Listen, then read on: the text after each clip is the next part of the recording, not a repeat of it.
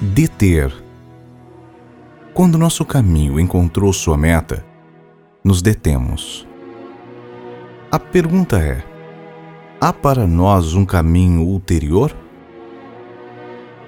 Temos ou devemos transitar também este caminho? Estamos dispostos para ele?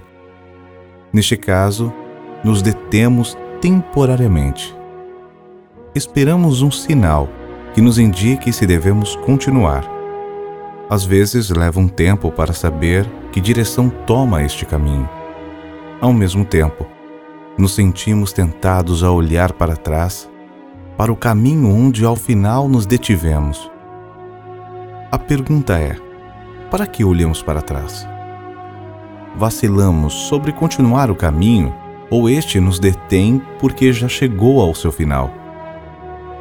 Ou porque um novo impulso para caminhar em uma nova trilha nos tira o ânimo facilmente. Sobretudo porque não sabemos. Da mesma forma que em nosso último caminho, para onde nos leva este outro, e se teremos a força para transitá-lo até o final. Portanto, é melhor deter-se um tempo ou ficar atrás. Quando outros se decidem e se atrevem a andar por esse novo rumo. O que detemos com esta vacilação? Detemos a nossa vida, assim como deve e pode seguir. Mantemo-nos ainda em sintonia com o movimento de vida, assim como nos determina e nos foi assim assinalada? Estamos dispostos para ele? Ou o detemos antecipadamente? Como superamos esta vacilação? Em lugar de olhar para nós e para este caminho, em cujo final nos detivemos, esperamos um sinal que nos chegue desde outro lugar. Este sinal é sempre diferente do esperado.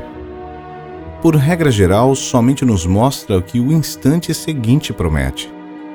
O que vai mais além mantém-se oculto para nós. Para este passo indicado, descobrimos em nós a força e o valor necessários. Desanimados e sem força, nos fazemos a nós mesmos, somente se tentamos olhar mais adiante, além do seguinte passo e instante. Detemo-nos no instante seguinte e logo no próximo. Deste modo, conseguimos um impulso para o respectivo seguinte passo até que de imediato nos sentimos completamente em um novo caminho, guiados de nova maneira, com nova força. A nova meta em cujo final devemos deter-nos talvez esteja longe. Que tão longe? Isso não o sabemos. No entanto, vamos marchando para lá. Quanto mais avançamos no caminho, tanto mais claramente experimentamos para onde nos leva e que é o que nos espera em seu final. De que caminho falei aqui?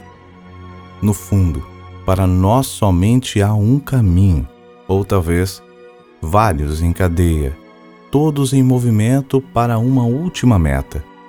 A pergunta é: estamos dispostos a transitar também este caminho até o seu final? Detemo-nos antecipadamente nele?